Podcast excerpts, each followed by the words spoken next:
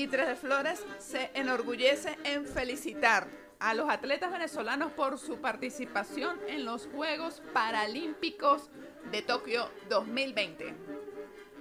Un aplauso a Clara Saray Fuentes, quien recibió medalla de bronce en la disciplina para Power Life, registrando una marca de 97 kilogramos.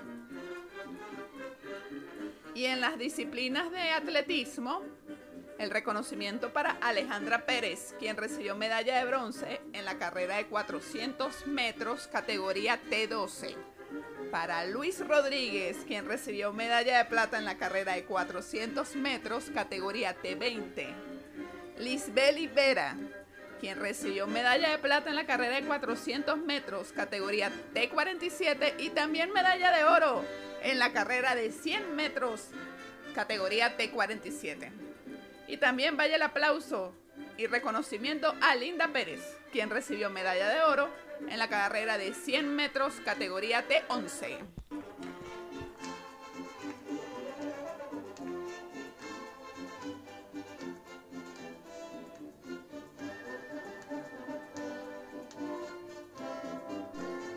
Y de esta manera iniciamos el episodio número 14 de tu podcast 3 de Flores, la triada para tus oídos.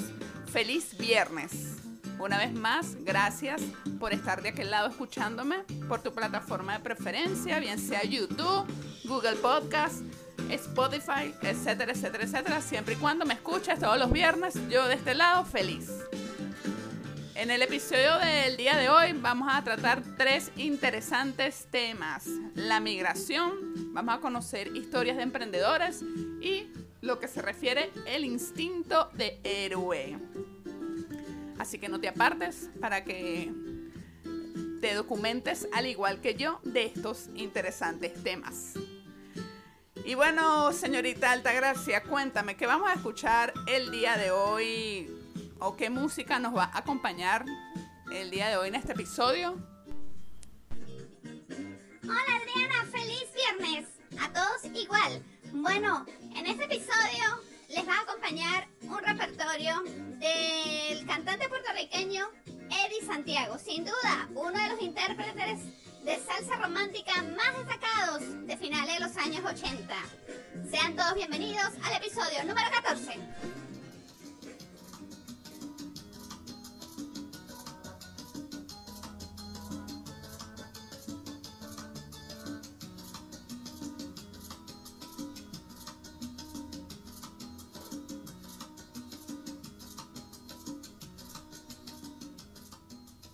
Y eso fue lluvia. Y de esta manera vamos a comenzar el tema tendencia de este episodio, explicando que la migración humana integra dos procesos, el de la emigración, cuando la población sale de un lugar o país determinado, y el de la inmigración, tomando como referencia el lugar o país a donde llegan los migrantes. Cuando pensamos en la migración como un derecho humano, es decir, desde la condición humana y el entendimiento del otro, nos permitirá lograr la integración internacional de las entidades públicas, privadas y de la sociedad civil para la reconstrucción del tejido cultural, económico, social, a través del desarrollo de estrategias que permitan la creación de condiciones de vida sostenibles y dignas, eliminando de esta manera la xenofobia a nivel mundial. Revisemos brevemente un poco la historia de los principales movimientos migratorios. La expansión de la humanidad se inició en la prehistoria, alcanzando casi todas las regiones habitables hoy en día. En la antigüedad, Grecia, Cartago y Roma organizaron flujos emigratorios como método para establecer sus colonias y así expandir el comercio en la metrópoli. La Edad Media fue testigo de tres procesos migratorios masivos, las invasiones bárbaras, la expansión del Islam y la formación del imperio bizantino. Con el descubrimiento de América de Cristóbal Colón, millones de personas emigraron de Europa a los territorios del llamado Nuevo Mundo. En el siglo XIX, con la revolución industrial en Europa, se inició una época de expansión del capitalismo a través del imperialismo, lo que llevó a un aumento masivo de los flujos migratorios de Europa y Asia a América y Oceanía. En el desarrollo de los medios de comunicación y transporte desde el siglo XX hasta nuestros días, han hecho posible las migraciones masivas de personas.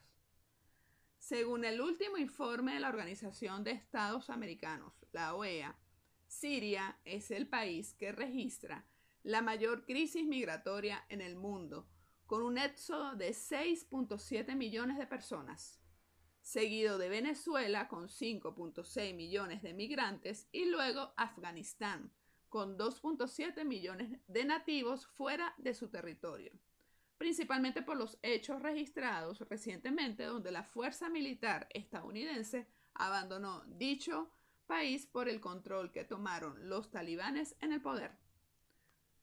El fenómeno de la migración es una problemática constante que no cesará, motivado a la búsqueda de mejores condiciones de vida. Son varias las causas que influyen en la decisión forzada o espontánea de emigrar.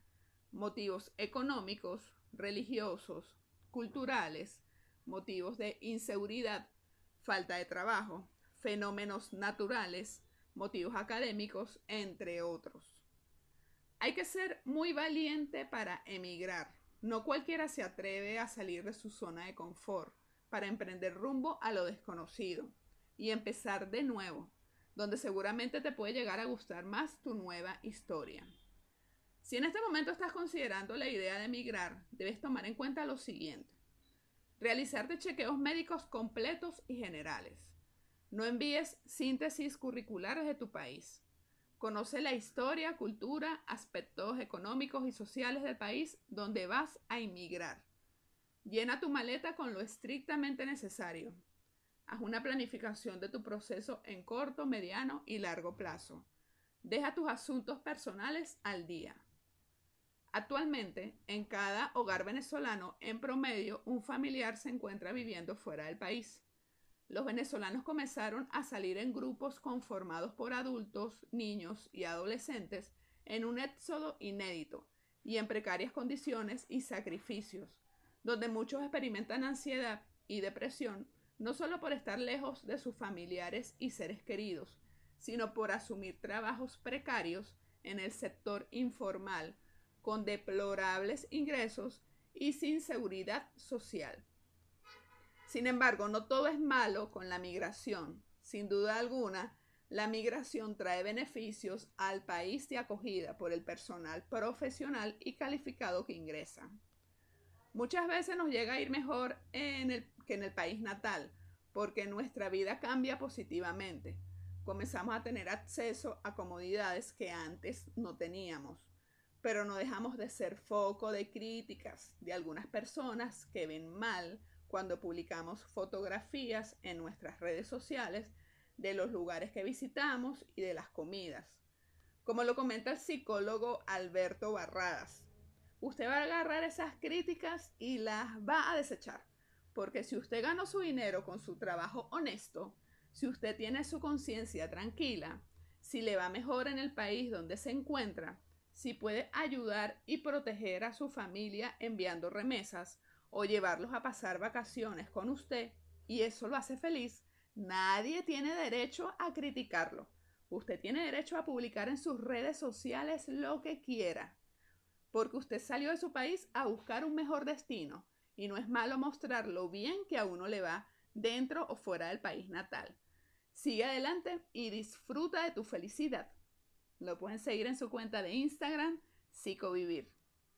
Según las cifras del alto comisionado de la Organización de las Naciones Unidas para los Refugiados, ACNUR, al cierre del año 2020, más de 5 millones de venezolanos se encontraban viviendo en el exterior, la gran mayoría en países de América Latina y el Caribe, como Colombia, Ecuador, Perú, Chile, Argentina y Brasil, convirtiéndose en uno de los mayores movimientos de desplazamiento en la actualidad bajo la modalidad de caminar para alcanzar su destino.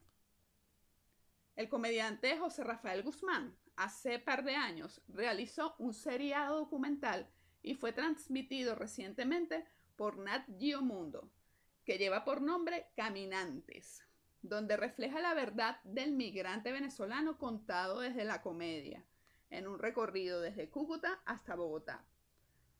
Porque así somos los venezolanos, siempre encontramos la manera de reír aún en las adversidades. Los venezolanos caminantes, tanto los que están en proceso de emigración como los que están retornando al país, son población vulnerable y en riesgo durante todo el proceso de movilidad. Riesgos relacionados con robos, extorsión por parte de grupos armados y cuerpos de seguridad, peligro de perder la vida durante el trayecto por someterse a largas y extenuantes caminatas y tener que soportar las inclemencias del tiempo. Asimismo, están expuestos a la inseguridad que implica caminar a orillas de carreteras nacionales e internacionales por las cuales generalmente transitan vehículos, arriesgando sus vidas al cruzar por vías irregulares, poniéndose en manos de, de traficantes, atravesando ríos, trochas, todo con el único objetivo de encontrar un futuro mejor en regiones no conocidas, porque la realidad para muchas personas es que nadie los está esperando en otro país, experimentando ahora dificultades en las zonas fronterizas con las restricciones legales y de libre tránsito impuestas por los gobiernos de los países de destino o tránsito en la región frente a la actual situación de pandemia del COVID-19. Muchas personas tienen la idea errónea que el migrante está muy cómodo afuera, pero cada migración es particular. Cada migración tiene su propia historia de quien lo vive. Acá te comparto alguna de esas historias. A todos, mi nombre es Dayori Vites. Vivo en Francia desde hace ocho años. Vine acá por una historia de amor que todavía se está construyendo. Estoy súper feliz con mi esposo, francés. Eh, al principio es un poco complicado porque, bueno, no conocía la lengua francesa, pero bueno, él me ayudó bastante, yo conozco la cultura y además de eso, que bueno, este, lo positivo de eso es que, bueno, está abierta a conocer muchas cosas pero lo negativo es que, bueno, dejé mi tierra, mis amistades, mi familia, sobre todo mi familia. Y bueno, en algún momento regresaré para verlos a todos. Esa es mi experiencia. Mi, nombre es Alberto Romero y mi experiencia como inmigrante probablemente es un poco diferente al resto de mis compatriotas. Yo emigré muy joven, a los 18 años, en 1998, a los Estados Unidos porque mis padres le ofrecieron un contrato de trabajo aquí. Sin embargo, pues obtuvimos todos los inconvenientes, obstáculos que tiene un inmigrante, cambio de cultura, cambio de idioma, eh, empezar de nuevo, alejarse de la familia, alejarse de los amigos, hacer amigos nuevos, eh, no enterrar a tus muertos, no celebrar las bodas de tu familia, esas son las cosas negativas. Las cosas positivas eh, sería la oportunidad que este país ofrece para un inmigrante. Eh, poder, poder, salir adelante, poder ayudar a los tuyos en, tu país con las situaciones actual que existe en, en, Venezuela sobre todo. Este, y todavía seguimos luchando. Nunca dejaremos de ser inmigrantes Siempre seré venezolano, orgulloso de ser venezolano. Eh, siempre comeré arepas y siempre este, se me borran los ojos con el alma llanera, no importa cuántos años tenga fuera de Venezuela. Así que todo aquel que esté pensando en emigrar, este, es difícil, es comenzar de nuevo no es fácil, pero todo está en ti, en las ganas que tengas de luchar y en las ganas que tengas de salir adelante. Eh, tengo más o menos 15 años que no veo a mis tíos o a mis primos. Todos por WhatsApp, por mensajes de texto, por mensajes de video. es lo negativo. Así que, bueno, algún día lo volveré a ver si Dios lo permite. La historia de Aymara Moreno. Mi experiencia en el extranjero no fue tan traumática. Yo estuve en Lima, Perú, y bueno, gracias a Dios siempre tuve trabajo, pues no en mi área, porque obviamente cuando llegué no tenía papeles. Em, pero, o sea, a pesar de que es una situación difícil porque, o sea, estás dejando tu casa, estás dejando tu familia, eh, siempre conseguí buena gente, pues. Los, de, los peruanos sí son un poco delicados en cuanto a trabajo y de hecho trabajan muchas, muchas horas. Em, de hecho, trabajan 11 horas, 12 horas diarias. Yo trabajaba, eso era lo que yo trabajaba. Em, pero bueno, realmente yo estuve, fue un año y, ¿cuánto? Y tres meses. Eh, estuve trabajando en una panadería, estuve trabajando en una tienda en, en Miraflores como encargada. Y bueno, gracias a Dios todo bien.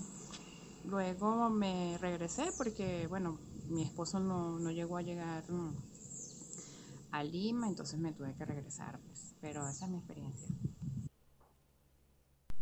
Hola, hola, ¿cómo están? Mi nombre es Johan Páez, soy un venezolano que emigré hace seis años atrás.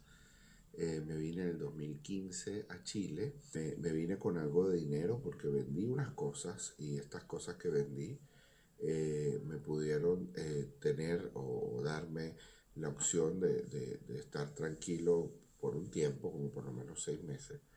Eh, quizás a los dos meses más o menos conseguí mi primer trabajo en, un, en una empresa pequeña que hacía de call center, era un call center de taxis y así fue mi primer trabajo con la búsqueda de tener, eh, ¿cómo se llama?, cotizaciones, eh, hacer, ganarme algo de dinero para no seguir consumiéndome los ahorros. Eh, y en, en, línea general fui pasando por diferentes trabajos, pasé después por un segundo trabajo, hasta que llegué a un trabajo que era de mi profesión o de mi experiencia. Tuvimos que nosotros eh, éramos tres, mi esposa, mi hija tenía en ese momento cuatro años y yo. Y, y, bueno, los tres fuimos adaptándonos, aprendiendo, equivocándonos, uno comete muchos errores también, porque no conoce cómo es la cultura o cómo es el país. Pero bueno, aquí estamos, logramos pasar estos, estos seis eh, años y nos ha ido muy bien. En resumen y conclusión, hemos podido establecernos, crecer como familia, tenemos un hijo acá en Chile. Yo también pude emprender y, y, trabajar también en diferentes empresas en mi área. Así que ha sido un viaje genial, eh, pero bueno, súper bien esforzado. Así que gracias Adriana y Tres de Flores les mando un saludo y un abrazo. Chao. Mi nombre es Jasmine Noriega y bueno, tengo el, el placer de comentarles que eh, llegué a la ciudad de Medellín el año pasado en marzo del 2020 vine a una certificación deportiva y por el tema de la pandemia pues yo quedé varada acá. De verdad yo me siento como, como persona extranjera, este, me siento eh, muy bien, he tenido una aceptación de todos los paisas, este, he tenido una hospitalidad de un hermano que la vida me colocó, que fue el que me brindó todo su apoyo, este, todo, toda la estadía hasta el sol de hoy. He aprendido a lo que es el valor, el valor a mi familia, el valor a, a mi mascota, el valor a, a, mis amistades y he aprendido el desapego de lo material. Entonces, en mi caso particular, no he sentido jamás xenofobia, eh, me han tratado espectacular, he trabajado con paisas, he trabajado con venezolanos y les puedo decir que en la experiencia he sido más eh, maltratada por venezolanos que por lo mismo este, colombianos. Pero nada, nada que, que, pues no sea parte de, de la vida. Eh, este, sigo y creo en mi país, sigo apostando a Venezuela, espero estar pronto en Venezuela y seguir construyendo país, no nos queda de otra. Muchísimas gracias. Hola, mi nombre es José Javier Parra, estoy actualmente en Quito, en Ecuador. Experiencia como migrante al principio pues fue bastante fuerte, los primeros seis meses más o menos. eh, ya que trabajé como para dos personas acá en Ecuador, hice dos trabajos y nunca me los pagaron. Mi tercer trabajo eh, me quedaron debiendo algún dinero después que renuncié. Entré como a los ocho meses a un instituto de, de educación superior y me ha ido bastante bien. A pesar de que se ha dicho que hay mucha xenofobia en el Ecuador hacia el venezolano, pues yo no lo he sentido mucho. Es fuerte porque tengo los, desde que salí de Venezuela no he regresado, no veo a mis padres desde hace cuatro años. Conocí a gente maravillosa acá que me ayudó. Gente de varios venezolanos que están regados en varias partes del mundo, exalumnos de aquí del Ecuador. Mucha gente maravillosa y de verdad que me he sentido como en mi país. Para mí fue traumático los primeros seis meses, digámoslo así. De resto, lo traumático puede ser estar lejos de, su ente, de las costumbres. A pesar de que uno hay mucho venezolano en, Ecuador, que a veces uno se siente con ese calorcito venezolano, no es lo mismo. Se extraña muchísimas cosas y uno quiere siempre estar en su país con su familia y, con, y como era antes. Pues. Esa sería mi experiencia. Un gran saludo. Mariela Ramírez. Tengo 51 años y un hijo de casi 18 años. Hace 13 años decidí junto con mi esposo venirnos a vivir a Canadá, aunque fue un poco antes porque el proceso se llevó dos años y medio en introducir papeles y de todo lo que se debe hacer en una planificación previa a un país. Año 2006. Decidimos que Canadá era uno de los países del primer mundo desarrollado que nos podría brindar un estilo de vida distinto al que teníamos en Venezuela y en cualquier otro lugar hispanoamericano. Nos encontramos viviendo en la provincia de Quebec. Tiene algunas ventajas adicionales y otras desventajas como lo son el tema del idioma, pero en eso ya había otra preparación adicional. Nuestra experiencia luego de 13 años viviendo en este país es realmente positiva, aunque cada experiencia de migración es totalmente distinta. Podemos venir con una preparación económica de estrategia, porque también muchísimas veces lo que podemos decir, yo puedo trabajar de esta forma o de esta otra, y nos adaptamos en lo laboral a nuestras circunstancias. Sin embargo, la afectación a nivel emocional, a nivel familiar, está allí. En todo caso, la migración es un proceso muy particular en el cual cada quien tiene que poner su empeño personal, su empeño privado para tener éxito. Hola, ¿qué tal? Mi nombre es Alberto Flores Solano, yo vivo en la ciudad de Buenos Aires, Argentina, desde el año 2017 y considero que mi proceso migratorio ha sido una experiencia de mucho crecimiento, tanto en lo personal como en lo artístico, que es a lo que yo me dedico. Siento que Argentina es un gran país eh, y en la ciudad de Buenos Aires he podido evidenciar que la mayoría de las personas venezolanas que hemos venido para acá no hemos encontrado tanto conflicto para poder insertarnos aquí en su sociedad. Eh, ha sido fácil tramitar el DNI, ha sido relativamente sencillo conseguir el primer trabajo y ese tipo de procesos que a veces pueden resultar como aspectos que a uno le dan mucho miedo o incertidumbre cuando se muda a un lugar desconocido. Aquí, por lo general, la gente que yo he conocido, en su mayoría, han podido resolver y han podido prosperar, a pesar de que han pasado ya todos estos años. Y me gusta siempre ver ese tipo de, factores cuando uno analiza la vida del migrante. Eh, es importante el proceso migratorio para la mayoría de las personas, creo yo, porque eso los obliga a enfrentarse a nuevas realidades, a una nueva cultura, una nueva sociedad, otro idioma. Ese tipo de elementos siempre hacen que se te expanda la conciencia y vas a crecer como ser humano, reconociendo que a pesar de que hay personas que viven en lugares muy distintos, siguen en el fondo siendo muy parecidos a ti. Y eso puede mm, generar que se derrumben todas esas creencias o concepciones racistas o de discriminación, que hay personas que todavía mantienen esos antivalores. Considero que todos de alguna manera deberían vivir este proceso en algún momento de su vida, así que los invito a poder salir, cruzar las fronteras de su lugar de origen, salir de su zona de confort y enfrentarse a lo desconocido, porque ahí van a reconocer un gran poder que tienen oculto dentro de sí que les va a permitir crear cualquier cosa que sueñen o que deseen. Bien sea yéndose y después regresando a su lugar de origen o quedándose afuera para siempre. Lo importante es que hagan realidad sus sueños. Y yo lo estoy haciendo en este momento. Así que bueno, les mando un saludo y un abrazo.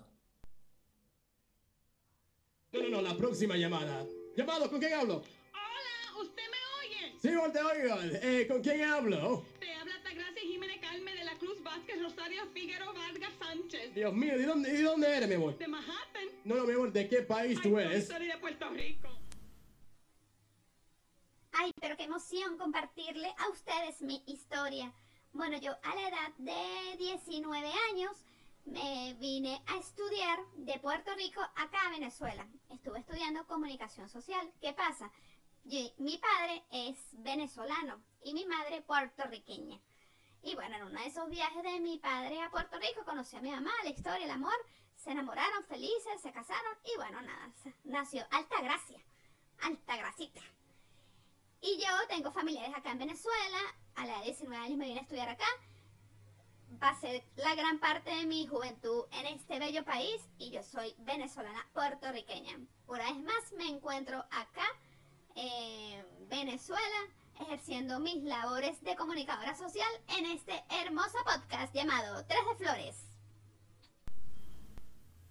Hola a todos, mi nombre es Adriana Flores y yo estuve aproximadamente casi dos años en el municipio colombiano llamado Pamplona, ubicado en el departamento norte de Santander. Inicialmente me fui con el propósito de intentarlo, a ver cómo me iba en tierras lejanas. Allí los primeros nueve meses, o por decir casi el primer año, estuve trabajando como encargada de la caja en una carnicería y atendiendo a los clientes. Atención a clientes y en la, en la caja.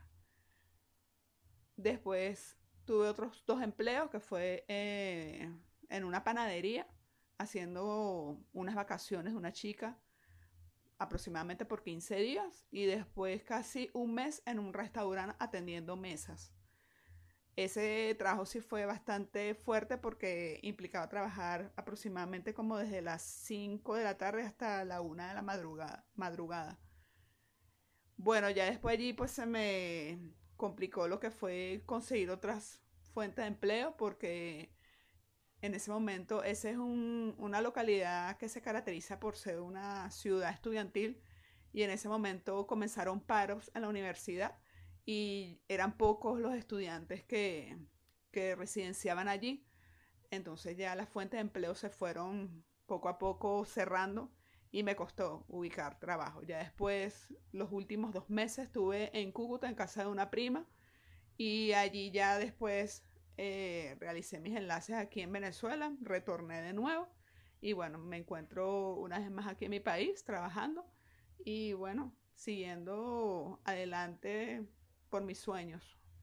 Lo importante es que de esta experiencia me traje siempre lo positivo que fue el haber compartido con personas extraordinarias que me brindaron su apoyo desde el primer día.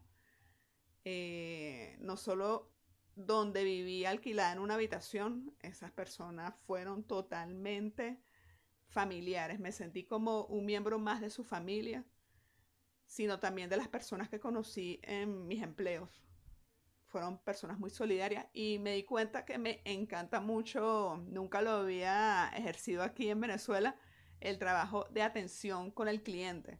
O sea, atender a las personas me encanta. O sea, siento que es una fortaleza que tengo y la desconocía.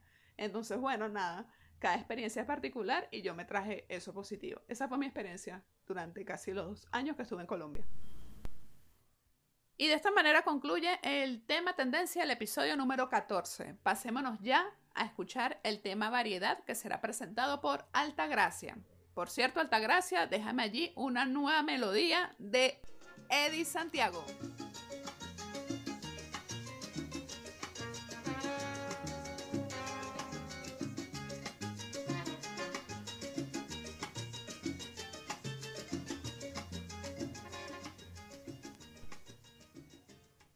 Fue Qué locura enamorarme de ti. Te la dedico, Alejandrito. Bueno, y el tema de variedad de este episodio es emprendimientos. Recuerden, estimados oyentes, que todos los primeros viernes de cada mes, este segmento de variedad será el escenario para que ustedes den a conocer sus emprendimientos. Así que la invitación para todos los emprendedores, tú que nos estás escuchando en este momento y quieres formar parte de este segmento los primeros viernes de cada mes, envía brevemente tu, tu historia, a qué se dedica tu emprendimiento y por aquí lo daremos a conocer al resto de los seguidores. En esta oportunidad tenemos los siguientes. ¿Quieres un modelo único y exclusivo? Confecciones Umbrella te lo tiene justo a tu medida. Hace 30 años comenzaron con la confección de vestidos de fiestas hechos a la medida. Hoy en día se dedican a hacer arreglos para ropas de niños, casual o de fiesta, domiciliados acá en la ciudad de Caracas. Contáctalos a través de su cuenta en Instagram, Confecciones Umbrella, o por los teléfonos 0416 833 9685 o al 0212 472 7021. Dubris Cakes, lo más dulce de tu fiesta. Para Dubraska Alaya, licenciada en educación, su emprendimiento nació como un sueño, al ver desde pequeña cómo hacían las tortas en su casa. Se lo propuso como meta y así fue mejorando cada día la técnica de la repostería. En Dubris Cake se complace los paladares de todos los clientes con tortas clásicas venezolanas, ponqué para acompañarlo con una tacita de café, hasta tortas para cumpleaños, bautizos, matrimonios y otra ocasión especial. Estuve revisando su cuenta en Instagram y de verdad todas las tortas son una verdadera obra maestra. Se ven deliciosas. Contáctalos a través de su cuenta en Instagram, Dubris Cakes, o por el número telefónico 0412 900 9761. Y de esta manera concluye el tema variedad. Pasémonos ya al tema de parejas. Allí les dejo una nueva melodía de Eddie Santiago.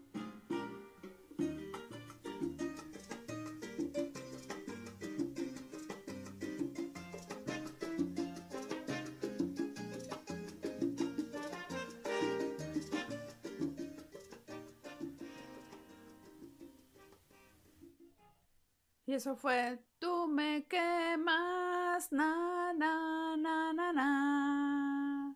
Fuego en la piel. ¡En el cielo, miren! ¡Es un pájaro! ¡Es un avión!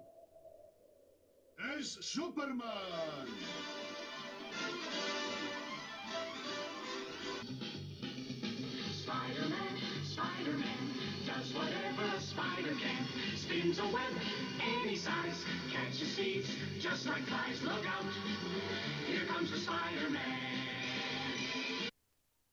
La mayoría de nosotras las mujeres nos caracterizamos por ser independientes, por resolver las cosas por nosotras mismas, pero sin darnos cuenta, le estamos quitando al hombre su instinto primitivo de sentirse útil, ser caballeroso y proteger a las mujeres, principalmente aquellos hombres que tuvieron educación y aprendieron desde sus hogares a tratar con respeto y amabilidad a las mujeres.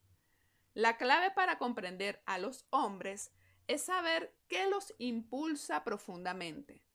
Dinero, sexo, comida, deportes, poder.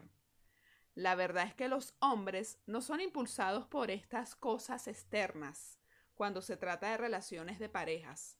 El factor más crucial del comportamiento y la motivación del hombre y que pocas mujeres conocen se llama instinto de héroe. ¿Y qué es el instinto de héroe? Se trata de un impulso biológico que de los hombres de ser fuertes, valientes y llenos de integridad para vivir una vida con sentido, de estar allí para sus seres queridos, de sentirse deseados, necesitados y ser respetados por quienes lo rodean. En las relaciones de parejas, los hombres quieren proteger a su mujer, tratarla bien y ganarse su amor, sin necesidad de ser Bruce Willis en su propia versión de Duro de Matar o un superhéroe que salva la Tierra como Superman, Spider-Man o Thor. Cuando un hombre se enamora, se vuelve naturalmente protector de su interés amoroso, no puede evitarlo. Incluso si tiene miedo de admitir que te ama por cualquier razón, no podrá controlar sus acciones de querer protegerte y ser tu héroe. La testosterona masculina los hace sentir protectores de la seguridad y el bienestar de su pareja. Entonces, naturalmente, si él te ama, querrá protegerte. El término instinto de héroe proviene del psicólogo James Bauer, quien en su libro titulado Lo que los hombres quieren en secreto recopiló un estudio cuidadoso de la dinámica en las relaciones de parejas de sus pacientes en los últimos 12 años y donde llegó a la conclusión que la clave para una relación feliz consiste en activar el instinto de héroe en los hombres. Estas son las formas para activar el instinto de héroe. Primero, pídale ayuda. Esto puede incluir cosas realmente pequeñas como arreglar una bisagra chirriante en una puerta o llevar las bolsas de la compra. Pueden parecer cosas triviales, pero cuando un hombre sabe que te está ayudando, aunque sea un poco, se activa su instinto de héroe. Si le dejas en claro que aprecias su ayuda y le pides pequeñas formas de hacer tu vida más fácil, su atracción por ti aumentará. Segundo, celebra sus éxitos. El instinto de héroe de un hombre se deleitará cuando le muestres aprecio. Incluso si acaba de cambiar un bombillo por ti, dale las gracias y sonríe para demostrar que de verdad lo aprecias. Si quieres, dale un beso y un abrazo cariñoso. Su héroe interior también estará muy feliz por eso. Lo aprecias, él te aprecia, la atracción crece y el amor se hará más fuerte entre ustedes. Tercero, apóyalo con sus amigos. Una parte natural del instinto de héroe tiene que ver con su grupo. Los hombres necesitan validación de su grupo de amigos porque quieren tener su aprecio y respeto. ¿Cuál es tu papel aquí? Simplemente trátalo con respeto cuando estés cerca de sus amigos y deja en claro a todos que aprecias las buenas cualidades de tu hombre. Cuarto, deja que te haga feliz. Seguramente eres feliz con tu hombre, entonces hazle saber que él es la razón de esos sentimientos. Es cierto, la vida no es todo color de rosas. No siempre serás feliz y no todo lo que él haga te hará sonreír. Pero el instinto de héroe tiene que ver con el impulso que sienten los hombres de dar un paso al frente por su mujer y hacer su vida mejor. Él quiere hacerte feliz y qué mejor que dejar que lo haga. Si realmente disfrutas acurrucarte con él por la noche o pasar el sábado con él en casa, hazle saber eso. Piensa cómo te sientes tú cuando te hacen esos halagos y cuando sabes que eres la fuente de felicidad del otro. Dile que te hace feliz y demuéstralo. Tú también lo harás feliz. Quinto, apoya sus pasiones e intereses, dándole tiempo y espacio para dedicarse a sus pasatiempos. Es otra forma importante de activar su instinto de héroe sentirá que estar contigo le permitirá vivir su mejor vida. Sexto, muéstrale que, que él es el único. Esto se puede hacer de muchas formas, desde un lenguaje corporal sutil, suaves caricias, miradas significativas, sonrisas y bueno, lo más importante, prestarle atención. Al final del día, siempre es bueno reforzar el hecho de que él es el único chico especial en tu vida. Muéstrale que lo valoras más que a cualquier otro hombre. Los hombres quieren sentirse insustituibles. Séptimo, desafíalo. A los hombres les encantan los desafíos. Y darle a tu hombre algún tipo de desafío para ayudarte definitivamente hará que su instinto de héroe se incremente. Desafíalo a probar una nueva actividad y ver si puede dominarla. Cuando un hombre tiene un desafío de la mujer que ama, despierta su deseo de ser más, de ser mejor y estar a la altura de las circunstancias. Es mejor incentivar al otro a ser mejor en lugar de la complacencia y que esto beneficie y fortalezca la relación de pareja. En resumen, actitudes tan simples como dejar que te ayude, apoyarlo, celebrar su éxito, desafiarlo mentalmente, hacerlo sentir como si fuera el único chico para ti, harán que el instinto de héroe de tu hombre se regocije y que el hecho de tenerte cerca sea también su fuente de felicidad. Bueno, ya sabes, alta gracia.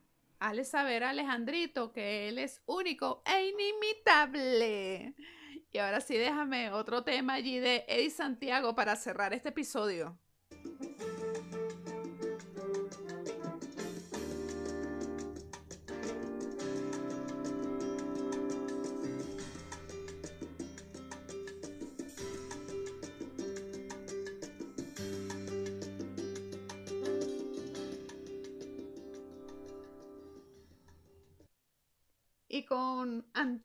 Y veneno finalizamos el episodio número 14 de tu podcast 3 de Flores. Gracias por todas las sugerencias que nos han hecho llegar a, a través de la cuenta de Instagram 3 de Flores con los temas que quieren escuchar en los episodios, así como también los temas musicales. El día de hoy estuvimos complaciendo la petición de los seguidores que querían escuchar un repertorio de Eddie Santiago. Entonces, bueno, allí lo tuvieron el día de hoy. Así como también no dejen de seguir participando en las publicaciones que se vienen eh, compartiendo allí en la cuenta de Instagram, en las trivias y otra serie de sorpresas que vienen en camino. Todo pues con el apoyo de mi asistente en la producción, Altagracia.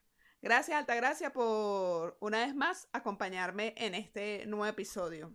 Y recuerda, cuando dejamos de preocuparnos por los puntos de vista de los demás, cuando somos inmunes a las opiniones y veneno emocional de quienes nos critican, entonces allí comenzaremos a interaccionar con nuestro propio ser. Continúen con sus medidas de bioseguridad ante el COVID-19 porque si te cuidas tú, nos cuidamos todos. Y este domingo 5 de septiembre, es decir, pasado mañana, celebramos el Día del Hermano para rendir homenaje no solo a los hermanos por afinidad consanguínea, sino a aquellas relaciones fraternales que demuestran solidaridad, unión, afecto e incondicionalidad. La palabra hermano se origina del latín hermanus, que significa verdadero y exacto. Es una de las relaciones de parentesco más importantes por la fuerte conexión emocional. Algunas religiones denominan hermanos a las personas que le integran. La elección de este día se debe a la fecha de fallecimiento de la Madre Teresa de Calcuta, quien dedicó su vida a realizar varias obras sociales en todo el planeta. Los amigos son hermanos que se eligen. Los hermanos son los mejores amigos que no tuvimos que escoger. Feliz día a mis hermanos Alberto y José. Los quiero muchísimo y gracias por todo su apoyo para con su hermana mayor. Y bueno, de esta manera damos por finalizado este episodio. Gracias una vez más.